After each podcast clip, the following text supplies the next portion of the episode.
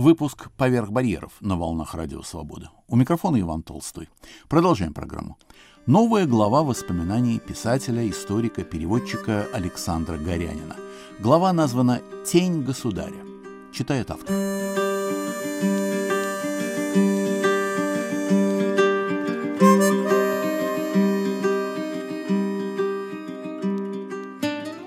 Того дня, как в Лондоне умер известный коллекционер и киносценарист, автор «Мертвого сезона» Александр Шлепянов, прошло пять лет, даже не верится.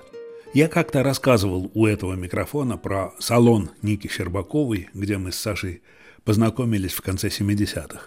Мы стали часто видеться, вместе путешествовали. Как-то раз он сказал, «Хватит вам считать копейки за статейки. Заработать можно только в кино. Приглашаю в соавторы». Кстати, если есть идеи, давайте. Самое желанное – это копродукция с приличной страной. Географ во мне неистребим, и у меня сразу родилась идея фильма про геоботаника Григория Лангсдорфа, ставшего первым послом России в Бразилии и первым исследователем внутренней Бразилии. А до того, спешил я с доводами, боясь, что ботаник будет отвергнут с порога, он был важным участником первой русской кругосветной экспедиции – участником воспетого в рок-опере «Юнона авось» плавания в Калифорнию, свидетелем проделок толстого американца, свидетелем любовной драмы Камергера Рязанова и юной Кончиты и многого-многого другого. Вот вам и копродукция с Бразилией. Что-то может получиться, задумчиво сказал Шлепянов. Напишите-ка заявку, описание замысла. Прошел месяц, и я услышал от него. С Лангсдорфом дело не безнадежно начинаем движение к нему. Но вам надо отметиться в документалке. Мне вот заказывают фильм о скульпторе Матвее Манизере. Уступаю вам. Это же сталинский монументалист, слабо воспротивился я. Узко мыслите, возразил Александр Ильич. Думаете, первая программа обожает его Лениных и Калининых? Мы вспоминаем Манизера не ради них. Не показать их невозможно, но фильм надо развернуть к его Репиным, Менделеевым, к его памятнику на месте дуэли Пушкина, к его дивной обнаженке, к скульптурным портретам. Поймите, Майнзер – наследник благородного русского академизма. Его отец был автором лучшего из портретов Николая II. С экрана такое, увы, не расскажешь, но если это помнить, зритель почувствует. С Сашей бывало трудно понять, говорит ли он всерьез или подтрунивает над тобой. Самое же интересное, продолжал он, мне передали материалы о Майнезере. И что вы думаете? Старший брат скульптора Генрих Генрихович мало того, что изучал индейцев Южной Америки, он еще и автор книги об экспедиции вашего Лангсдорфа в Бразилию. Как вам такое совпадение? Это знак. Генрих вообще был героической личностью. Будучи немецкого происхождения, тем не менее пошел добровольцем на Первую мировую и погиб в 17 году, в 30 лет, до большевиков, хоть в этом повезло. Его каким-то боком надо втиснуть в картину. Трудился я добросовестно, хоть и не умело, бывал в особняке Манизеров на первой улице 8 марта. Сын скульптора, живописец Гуга Матвеевич, качественный фотореалист, показывал все, что не спросишь, включая посмертную маску Сталина, кажется, с кончиком волоса из уса вождя. Написанное я отвез Шлепянову. Увидел через неделю безжалостно, но разумно перекроенным.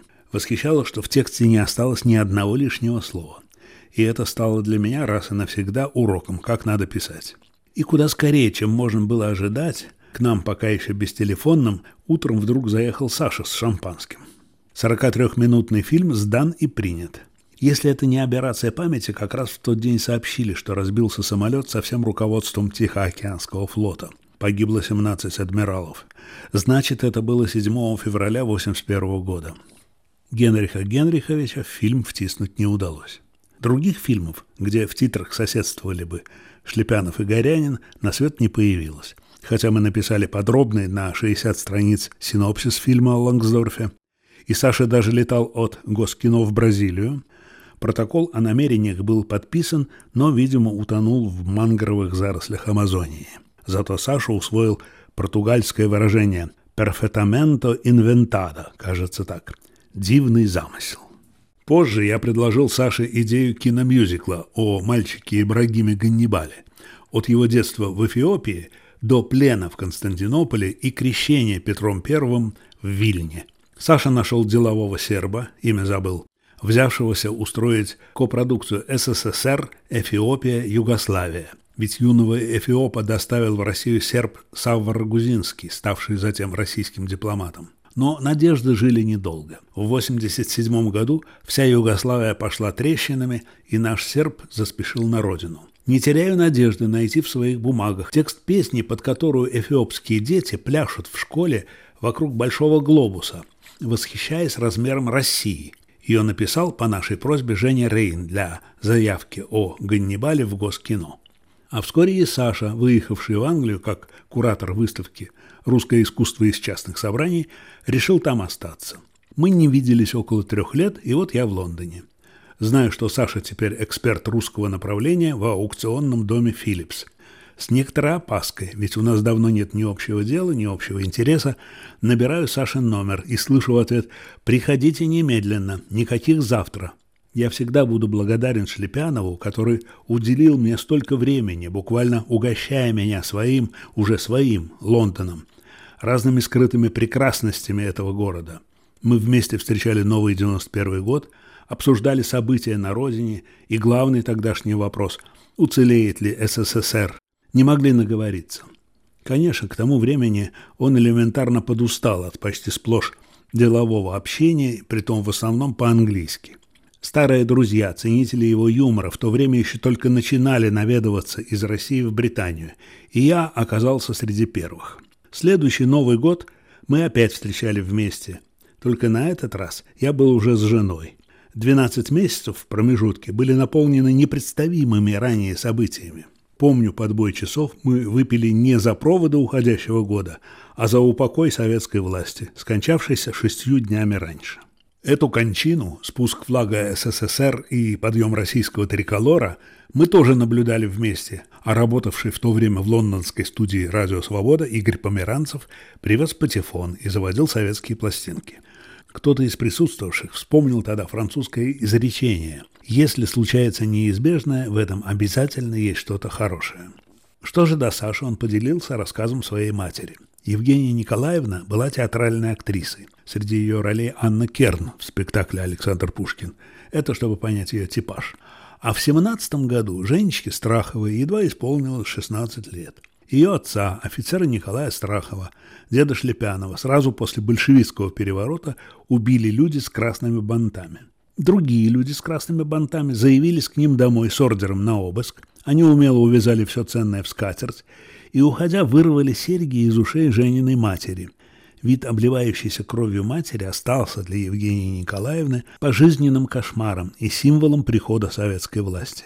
В анкетах на вопрос о социальном происхождении она на всякий случай даже в послевоенное время отвечала «из беспризорных». Шлепянов уже очень скоро перестал испытывать недостаток общения с земляками и даже начал уклоняться от каких-то токсичных и утомительных. При этом я всегда видел, что мне он рад. Его не покидала твердая надежда рано или поздно взять верх в наших спорах на темы прошлого и настоящего, Лондона и Москвы, России и Англии, истории и литературы. Его слегка задевал мой врожденный оптимизм, но он мне его прощал, видя, что я без всякого притворства оценил и полюбил его обожаемый Лондон. Вообще-то не полюбить Лондон трудно, хотя случается и такое – Однажды я попробовал устроить что-то вроде пешей экскурсии по городу для одного москвича, нашего с Сашей общего знакомого. Человек он в меру известный, поэтому называть его не буду. Зная о моей краеведческой жилке, он сам попросил провести его по любопытным уголкам, как он выразился, города Диккенса и Шерлока Холмса. Почему не провести? Начнем от Трафальгарской площади, решил я, и двинемся предельно ломаным путем, но в общем к Тауэру. Накануне я долго перебирал в памяти особо симпатичные закоулки, церкви, набережные, кладбища, каналы, маленькие музейчики, старые доки, всякие архитектурные диковины. Решил, что для непривычного человека четырехчасового похода будет достаточно.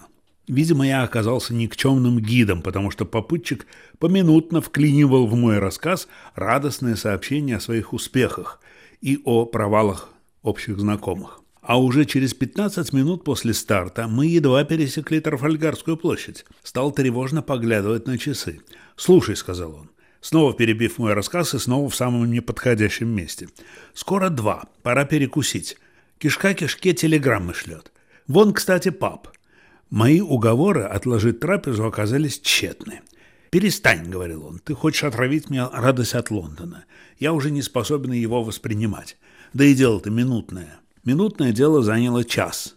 После паба мой спутник засомневался, подходит ли его обувь для долгой ходьбы, и предложил продолжить экскурсию завтра. Продолжение, естественно, не последовало. Вдобавок, славный путешественник с того самого дня и на ближайшие годы как-то охладел ко мне. Нашу прогулку я задумал завершить контрастно, у собора Святого Павла или на подходе к Тауэру, такой заготовкой. Социализм, он и в Англии социализм. Но выразиться столь красиво была не судьба. Мне хотелось, чтобы мой спутник увидел, какие следы оставили 17 в общей сложности лейбористских лет. В то время, речь об июне 92 -го года, лейбористов уже не было в помине. Декада правления Маргарет Тэтчер покончила с их экономической моделью, но пока еще не с их градостроительными ошибками. Почему-то именно в этой части английской столицы при них выросло много каких-то недонебоскребов успевших покрыться неопрятными разводами. Подступы к собору святого Павла, составляющему гордость Британии, застроили и заставили так, что стало трудно найти точку, с которой его можно было бы сфотографировать во всей красе. Были испорчены и подступы к Тауэру. В недалеком соседстве с ним выросла куча офисных билдингов, и они зрительно вдавили древнюю лондонскую цитадель в землю. Многократно бывая с тех пор в Лондоне, я обходил этот кусок города дальней стороной, чтобы не расстраиваться. Надеюсь, это уже исправлено. Консерваторы имели достаточно времени. Встречая 2020 год, мы с женой дали себе слово провести новую рекогностировку. Получили визы, оплатили гостиницу и перелет, но ковид наложил вето на наши планы. Однако, возвращаясь в 90-е, раз уж ты в Англии, надо общаться с англичанами – надо стараться понять страну, внушал я себе в каждый приезд. Но мой здешний русский круг расширялся быстрее английского. Главной моей мечтой было застать совсем уж уходящую натуру людей первой эмиграции. Начиная с 60-х я знал немало таких в СССР, возвращенцев. Но ведь те, кто ни о каком СССР даже не думали, оставаясь непримиримыми, они ведь наверняка другие – только в 90-м году надежда пообщаться с ними была уже совсем эфемерной. Просто по хронологическим причинам. Даже тем, кого вывезли из России грудными детьми, было теперь минимум 70, и подавляющее большинство из них сформировались как иностранцы. И все же мне повезло больше, чем можно было надеяться. Об одной удаче такого рода я упоминал в предыдущей главе, рассказывая про общение с православным епископом Антонием – митрополитом Сурожским. Расскажу о другой удаче. Еще в начале 80-х я познакомился с московским семейством Лансере. Бывал у них дома на улице Мархлевского. Ныне это снова, слава богу, Милютинский переулок. Московские Лансере – ветвь большого клана деятелей отечественной культуры.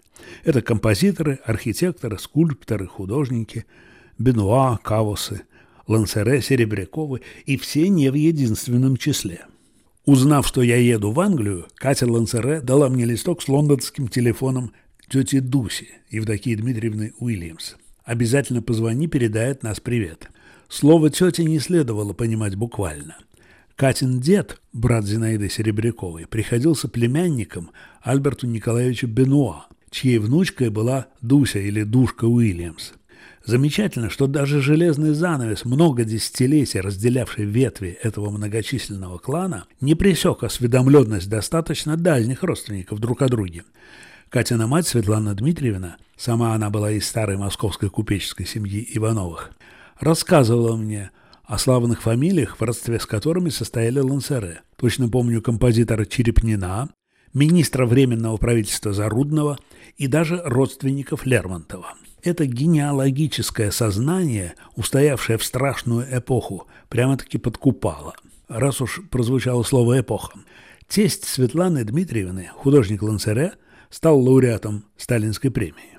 Тогда как родной брат этого лауреата, архитектор, умер, подобно Николаю Вавилову, в 1942 году в тюремной больнице Саратова. А двоюродный инженер-изобретатель был до войны расстрелян в Ленинграде вместе с женой. Третья же часть этого триптиха такова. Сама Светлана Дмитриевна училась в школе в одном классе с дочерью Сталина и в 90-е навестила бывшую одноклассницу за океаном. В Лондоне я долго не мог собраться позвонить Катиной тетушке. Ну что я ей скажу? Что московские родственники просили передать пламенный привет вместе с теплыми пожеланиями. И все. С другой стороны, что за сложности? Сказал, попрощался, повесил трубку. Чего стесняться? Наконец позвонил. Был приглашен в гости, и это знакомство длилось затем больше десяти лет. Евдокия Дмитриевна Уильямс оказалась дочерью генерала Дмитрия Леонидовича Хорвата, о котором я давным-давно слышал от харбинцев. Так в начале 60-х у нас в Ташкенте почему-то называли всех репатриантов из Китая. Задолго до революции Хорват стал управляющим КВЖД с премлением Транссибирской магистрали от Забайкалья на Владивосток через китайскую Манчжурию. И при нем эта железнодорожная трасса с городом Харбином на ней просто расцвела. КВЖД называли «Счастливой Хорватией». Но в 20 году раскаты гражданской войны докатились и туда. Дмитрий Хорват с семьей вынужденно отбыл в Пекин, где Душка, в то время уже барышня 18 лет, вскоре встретила 22-летнего англичанина Сесила Льюиса. Любовь с первого взгляда привела их под венец. Молодожены отправились в Англию, где у них родились сын и дочь. Избыточно одаренный Сесил никак не мог выбрать что-то одно. Он отдавался то литературе, то спортивной авиации, то учению Гурджиева, да и времена были трудные. В 1936 году, когда Великая депрессия пошла на убыль, его пригласили как сценариста в Голливуд. Он звал с собой жену, успевшую тремя годами раньше вернуться в Китай, утешать родителей. Их сына и брата душки 26-летнего Леонида убили хунхузы. В Америку вслед за мужем она не поехала, и это стало концом их брака. В следующем году, схоронив отца, она вернулась в Лондон, а еще через три года снова вышла замуж за кинооператора Седрика Уильямса. В разгар войны у них родилась дочь Тереза, позже распался и этот брак. Душка стала экспертом по коврам и китайскому искусству, ее дети выросли, не зная нужды. Помня о многолюдности семьи Хорватов, я спросил, «У вас кто-нибудь остался в Китае? И не выехал ли кто-то в СССР?» Оказывается, и во время войны, да и позже, в Китае оставалась мать, оставался брат Дмитрий с семьей. Они, правда, уже после победы Мао, но лучше поздно, чем никогда – отбыли за океан и поселились в канадском Ванкувере. А вот брат Михаил не успел. После взятия коммунистами Пекина в 1949 году он был арестован, отсидел 6 лет в тюрьме, из них 3 года в одиночке, в каменном мешке метр на два. После освобождения смог уехать в ту же Канаду. СССР не соблазнил в этом семействе никого.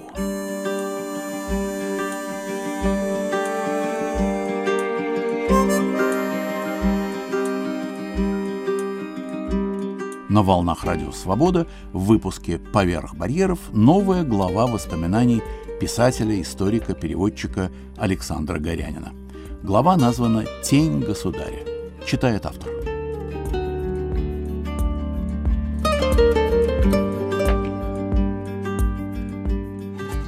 Я был уверен, что мой первый визит к 88-летней на тот момент Евдокии Дмитриевне окажется и последним. Слишком мало у нас могло быть общего. Но тут я ошибся. Она живо помнила дальневосточные события наиболее интересного для меня периода, начиная с Первой мировой и до своего отъезда в Англию. Первая волна, мысленно ликовал я, еще держится. От душки я узнал о подвиге адмирала Георгия Старка, который в октябре 22 года, накануне вступления большевиков во Владивосток, увел целую флотилию с десятью тысячами беженцев в Шанхай. Не знал я и такую подробность. В июле 18 года, еще до Колчака, провозгласил образование Всероссийского правительства и объявил себя временным верховным правителем, и два с лишним месяца им числился, никто иной, как генерал Дмитрий Хорват, отец Евдокии Дмитриевны. Позже историк Василий Цветков объяснил мне, что само название «верховный правитель» не было импровизацией гражданской войны, его предусматривали основные законы Российской империи в редакции 1906 года на случай, когда нет очевидного наследника трона.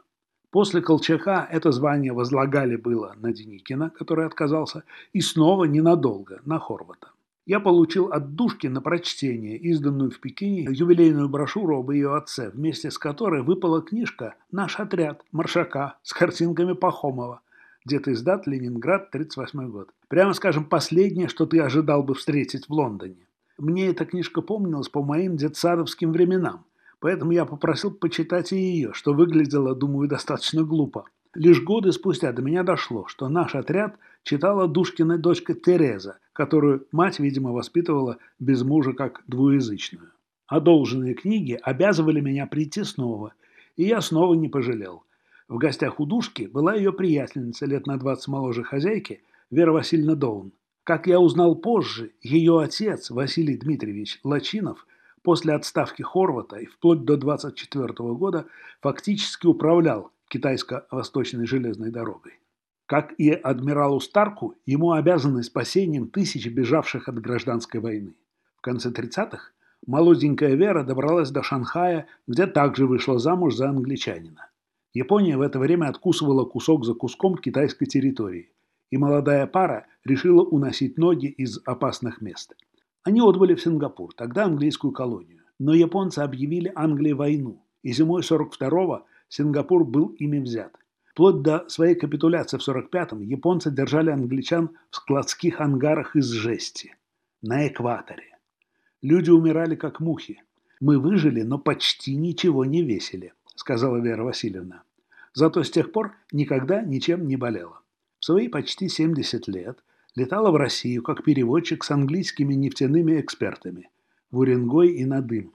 Когда я упомянул, что в следующий раз приеду в Англию с женой, обе дамы взяли с меня слово звонить в первый же день по приезде. Так и повелось. Мы навещали душку на Кейл-стрит 25 и Веру Доун на улице с чудесным названием Силвер Крессен – Серебряный полумесяц, дом 38. Именно благодаря Вере Васильевне я понял, что такое система городских троп в Лондоне. В садик при ее доме, совсем не за городом, а в прилегающем к центру районе Чизик забредали по этим тропам лесные лисы. В один из наших приездов, позвонив душке, я услышал «Хочу вас видеть, но если можно завтра». Я только что из Хитроу 17 часов провела в самолете. Летала к сыну Айвору в Южную Африку, немножко устала. Эта история имела успех у наших знакомых. Девушки хватались за сердце. 17 часов? И у нее еще ворочался язык? Сколько ты сказал ей лет? Как-то, дату забыл, Евдокия Дмитриевна призналась Ирине, что очень волнуется. На днях в Лондон прибудет Скорфу, где он давно уже живет постоянно, ее первый муж Сесил Льюис. Повод вполне почтенный. Переиздание его книги 1936 года «Восход стрельца». Стрелец в данном случае созвездие. В ней он описал свой опыт летчика, и многие уверяли, что развивая он эту тему в свое время Дальше стал бы английским экзупери. По словам Душки, Сесил не скрыл от нее, что прилетает на самом деле не ради презентации книги. Ему хочется увидеть свою первую любовь после полувековой разлуки. Мы сами улетали на следующий день, а позвонить из Москвы с вопросом, как прошла встреча, постеснялись. Свою пятнадцатую книгу Сесил Льюис выпустил в возрасте 97 лет. Писатель даже неторопливый, успевает написать много, если ему отпущен столь долгий век. Книга называлась «Так давно, так далеко. Память о старом Пекине». В необычно пространном некрологе Душки Уильямс, газета «Индепендент» 4 августа 2005 года, ее первому мужу, она пережила его на 8 лет, уделено предсказуемо много места. Приведу отрывки. За год до своей кончины – Сесил Льюис выпустил в свет развернутое извинение перед душкой под названием «Так давно, так далеко», с трогательным описанием его ухаживаний и начала их совместной жизни. Когда Сесил Артур Льюис умер в возрасте 98 лет, поминальную службу в церкви святого Клемента, главном храме Королевских воздушных сил, завершило стихотворение «Завтра», одно из его последних. Газета приводит стихотворение целиком, я приведу в дословном переводе маленький отрывок. Все слова, что я в жизни не смог сказать, скажу теперь, чтобы вернуть тебя обратно. Бездонный Божий музей сбережет все, чем мы когда-то любовались вместе. Я прочел этот некролог годы спустя. Летом же 2005 года не нашлось никого, кто сообщил бы нам о смерти Евдокии Дмитриевны в возрасте 102 лет. Но в день ее столетия 22 ноября 2002 года мы виделись. Опять же накануне своего отъезда. И, как оказалось, в последний раз. Когда мы пришли, у нее за накрытым для чая столом сидели две или три скромные англичанки. Чтобы не смущать добрых женщин разговором на неведомом им языке, мы с Душкой отсели на боковой диван. Она показала нам письмо от королевы, его в Великобритании получает каждый достигший столетия, и объяснила, что нечто вроде банкета состоится через неделю. Раньше не сможет прилететь из Швейцарии ее двоюродный брат, английский актер Питер Устинов. При любой нашей встрече Душка обычно рассказывала что-нибудь из баснословных времен до Первой мировой войны. В этот раз ей вспомнилось нечто печальное. Пожилой Ходя, китайский бедняк на подхвате, за гроши, присел с папиросой отдохнуть у ограды католического храма в Харбине. В момент, когда зазвонил церковный колокол, из ворот храма выбежал страж и начал избивать несчастного палкой – то ли за непочтение к благовесту, то ли по другой причине, гимназистка Евдокия и две ее подруги в слезах умчались прочь. Настоящие зверства были еще впереди.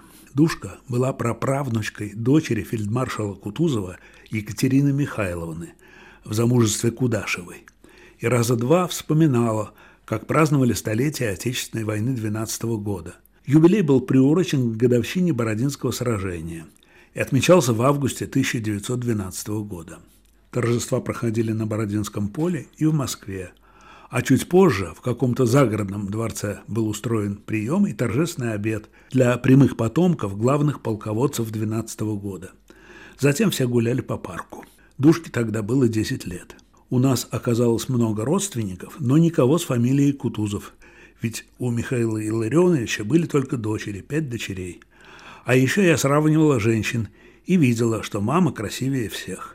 На бюро у душки стояла фотография с двумя стройными дамами в длинных платьях на каком-то лугу. «Наверное, справа ваша мама», – однажды догадалась Ирина.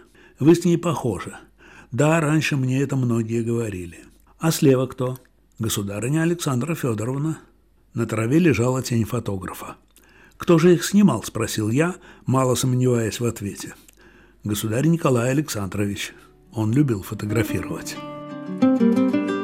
Александр Горянин.